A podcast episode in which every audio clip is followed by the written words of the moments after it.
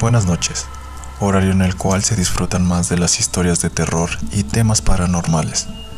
Bienvenidos a un nuevo proyecto que hemos decidido emprender, cuyo nombre es Pesadillas por Contar.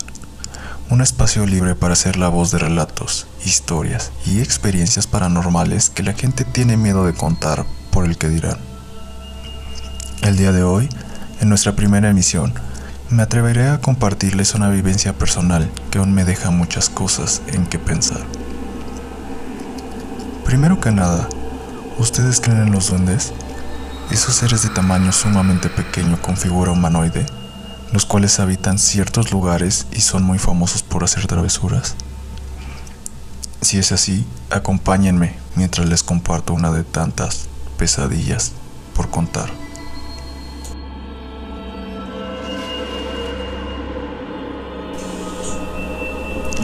Hace algunos años, mi papá, amante de lo desconocido, planificó unas mini vacaciones de fin de semana a Huascado Campo, lugar conocido nacionalmente como el recinto de los duendes.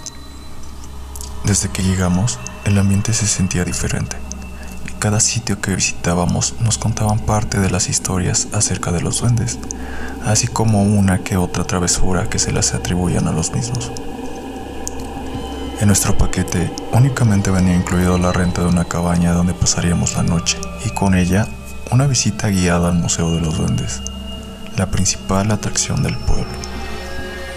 Sin embargo, el guía que nos acompañó en el recorrido notó la fascinación de mi papá por esos diminutos seres, por lo que nos ofreció acompañarlo en una caminata nocturna hasta un santuario dedicado a estos mismos, que se ubicaba a un par de kilómetros dentro del bosque.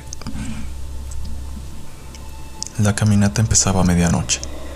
En esa ocasión mi mamá no sentía ganas de visitar el santuario, pero nos acompañó porque no se quería quedar sola con mi hermana, que en ese entonces apenas tenía tres años. Razón por la cual, después de diversas actividades en la tarde, cayó exhausta. Así que al punto de las 12 estábamos listos para caminar entre los árboles.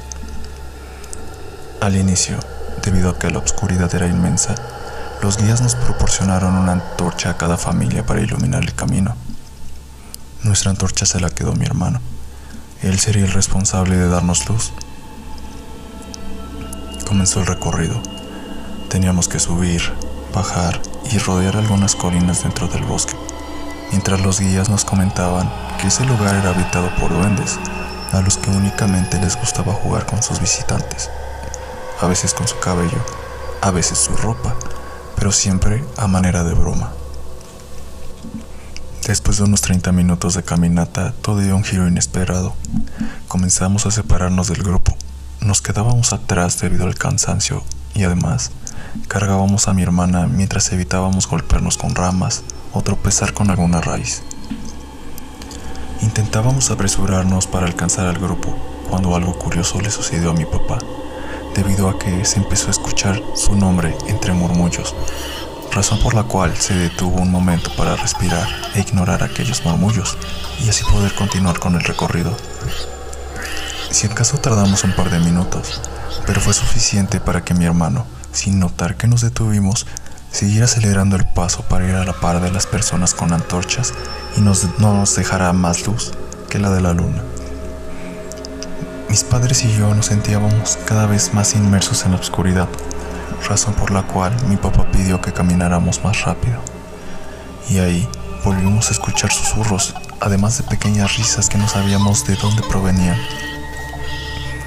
Sentí que algo me caminaba sobre la cabeza y después un par de jaloncitos a mi cabello. Creí que solo era mi imaginación jugándome una broma, pero mientras continuábamos, los ruidos se hacían cada vez más intensos. Me asusté y pedí con desesperación que me dieran de nuevo a mi hermana para que pudiéramos apurarnos. Una vez conmigo, caminamos un poco más rápido, pero no lográbamos dar alcance al grupo. Entonces empecé a sentir pequeños jalones de la cobija de mi hermana. Pensé que se había atorado en alguna rama, pero por más que revisaba, no veía nada y los extraños ruidos continuaban. Me sentí muy asustado.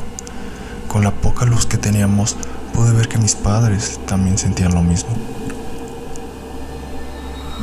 En un último esfuerzo grupal, caminamos lo más rápido que pudimos, mientras trataba de ignorar los jalones, voces y risas.